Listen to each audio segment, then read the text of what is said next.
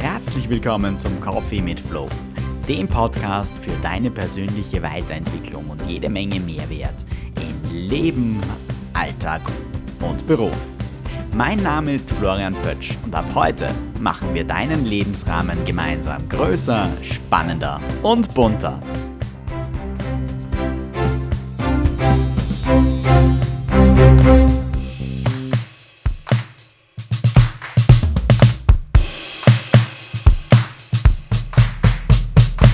Hallo und herzlich willkommen bei der mittlerweile 19. Episode meines Podcasts, dem Coffee mit Flow.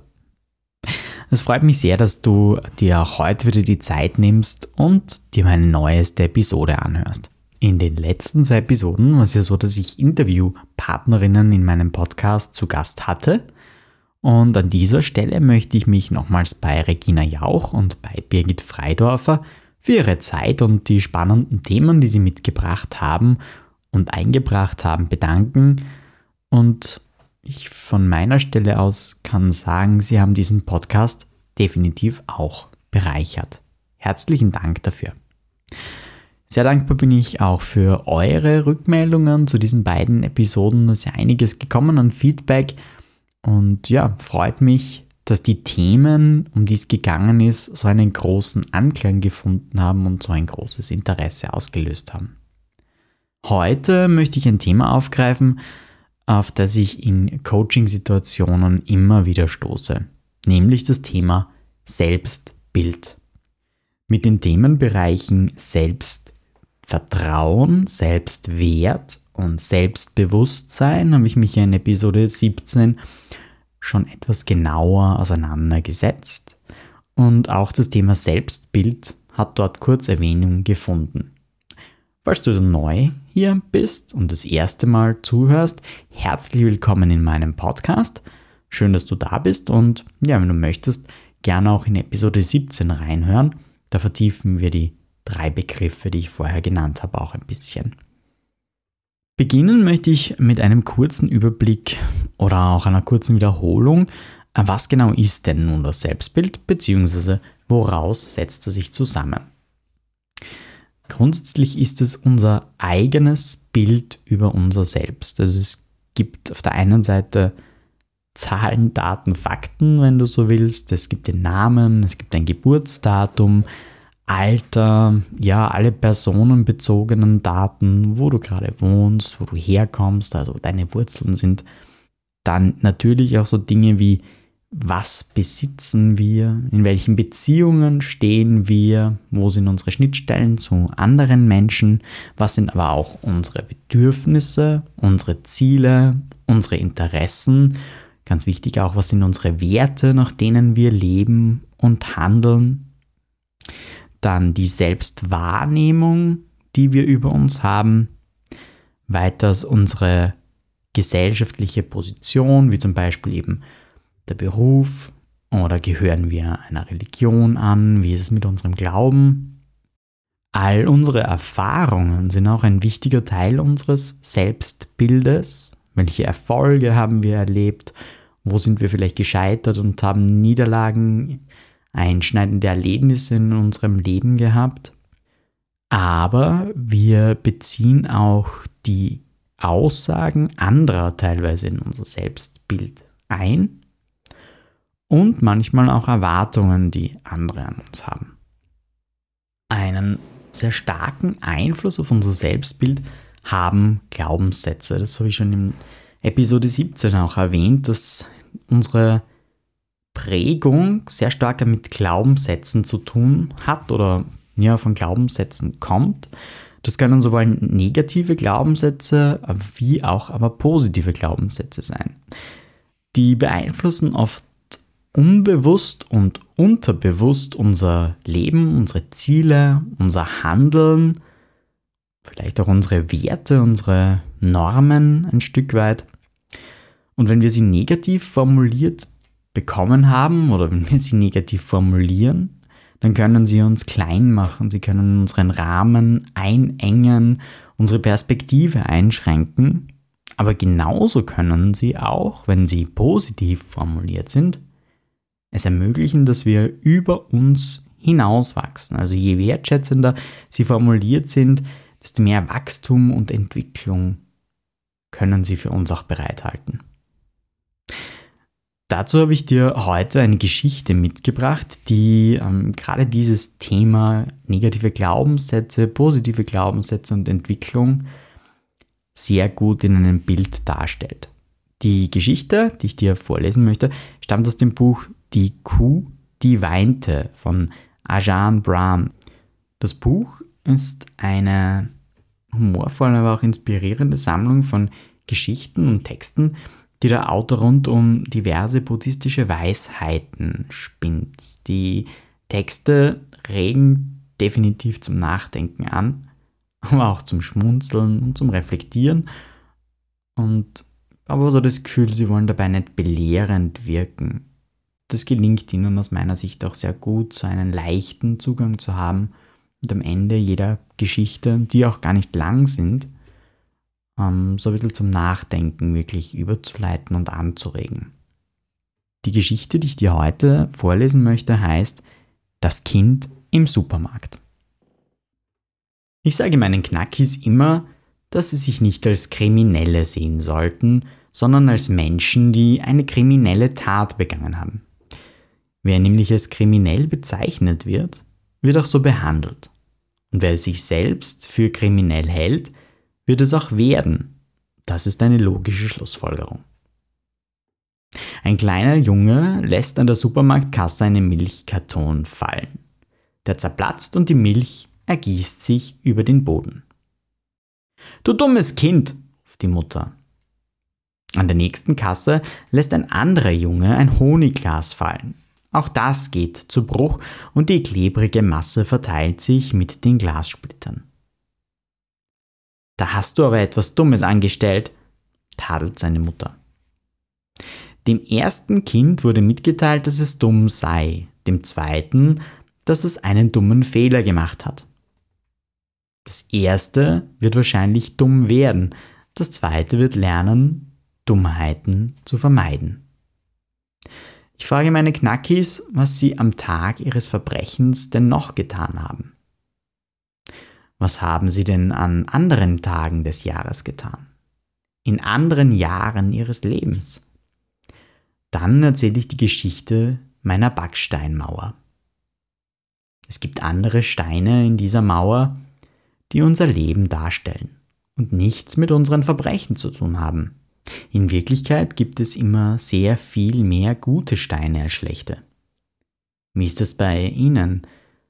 Sind sie jetzt eine schlechte Mauer, die gänzlich abgerissen werden sollte? Oder sind sie eine gute Mauer mit ein paar schlechten Steinen, wie die meisten von uns? Lange nachdem ich zum Abt geweiht worden war und keine Gefängnisse mehr besuchte, erhielt ich einen persönlichen Anruf von einem Vollzugsbeamten. Er machte mir ein Kompliment, das mir sehr viel bedeutete. Keiner meiner Schüler sei nach dem Absitzen seiner Strafe noch einmal im Gefängnis gelandet.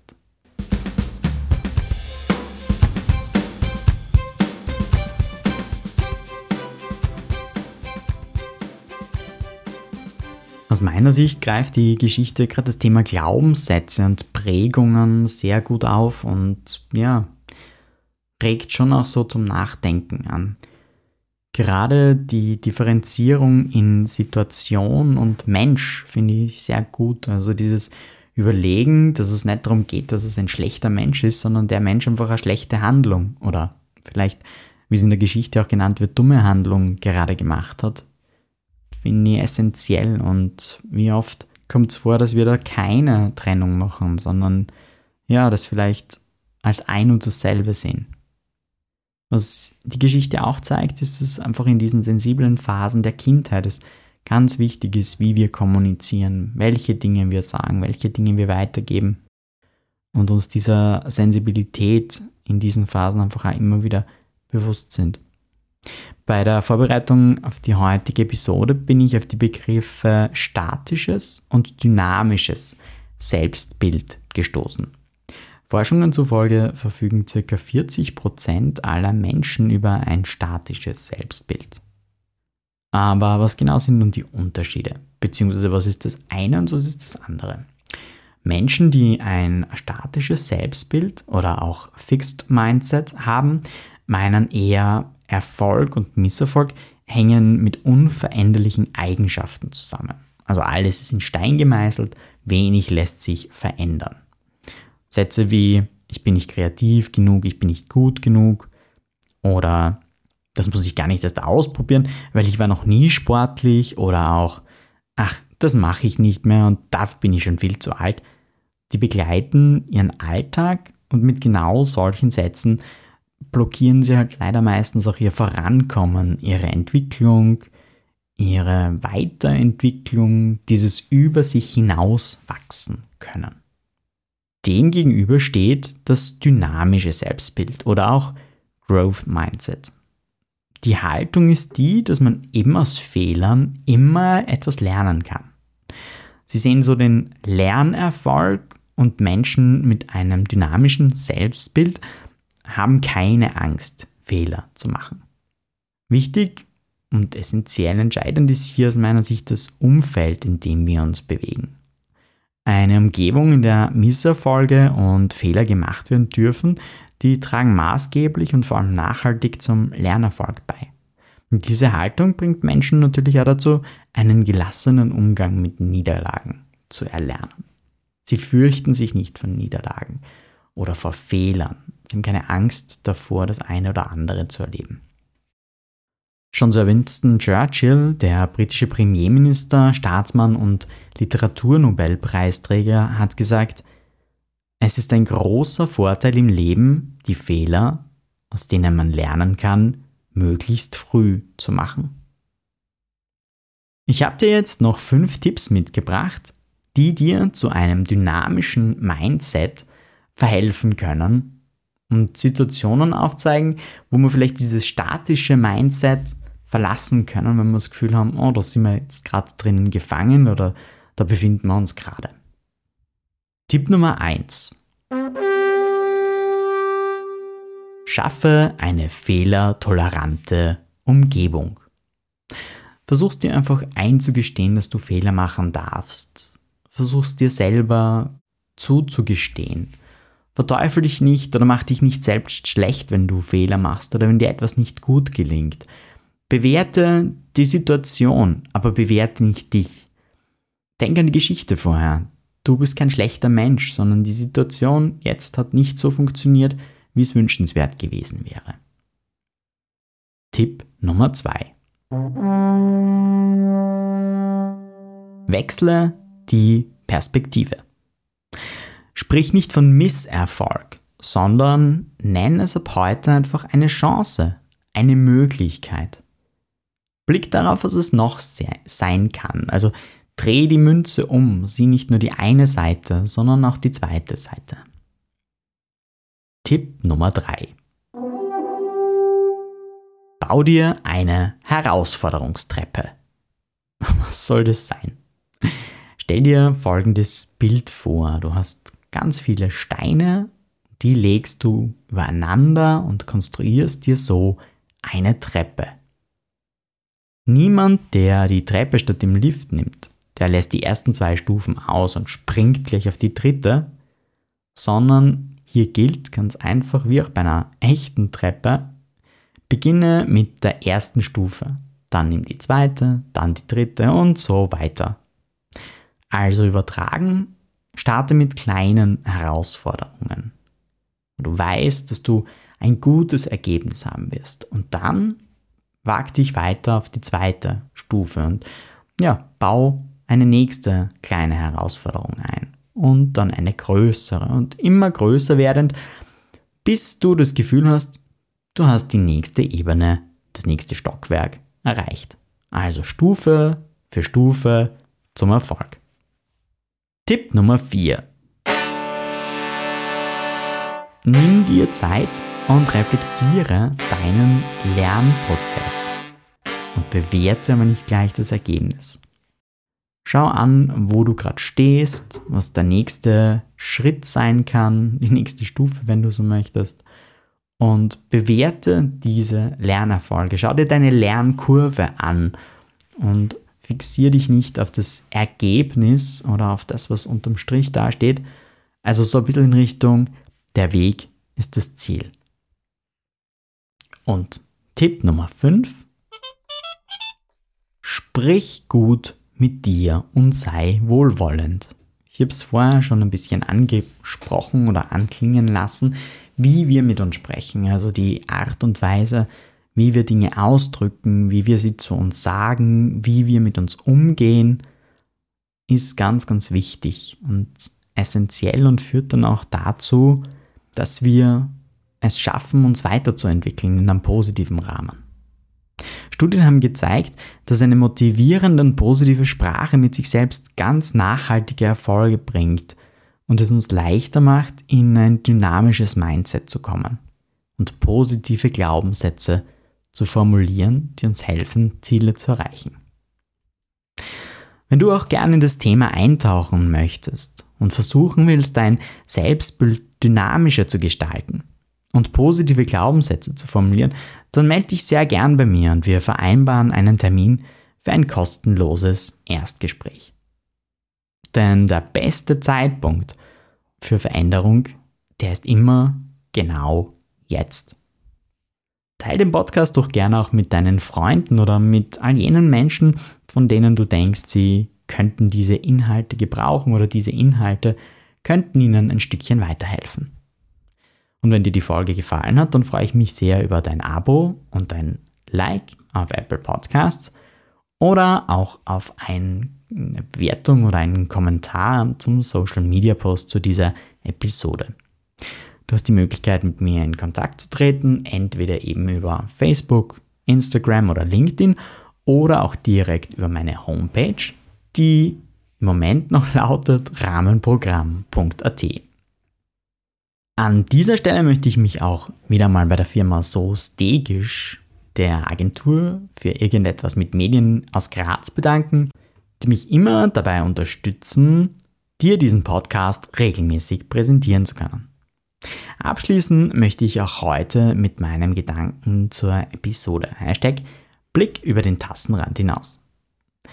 Manchmal stehen wir uns selbst im Weg und der Blick in den Spiegel zeigt uns vielleicht ein anderes Selbstbild, als wir uns wünschen würden. Vielleicht solltest du einfach mal versuchen, die Augen zu schließen und einen Blick in dich, dein Inneres zu werfen. Einfach einmal nur spüren, was du dort findest.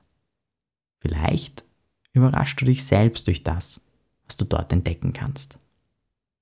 Abschließen möchte ich die heutige Episode auch wieder mit einem Zitat, und zwar dieses Mal von Sokrates, dem bedeutenden griechischen Philosophen und Schriftsteller, der gesagt haben soll, wer glaubt, etwas zu sein, hat aufgehört, etwas zu werden. In diesem Sinne wünsche ich dir viel Spaß dabei, etwas zu werden und neue Seiten an dir zu entdecken und freue mich schon auf unseren nächsten gemeinsamen Coffee mit Flow.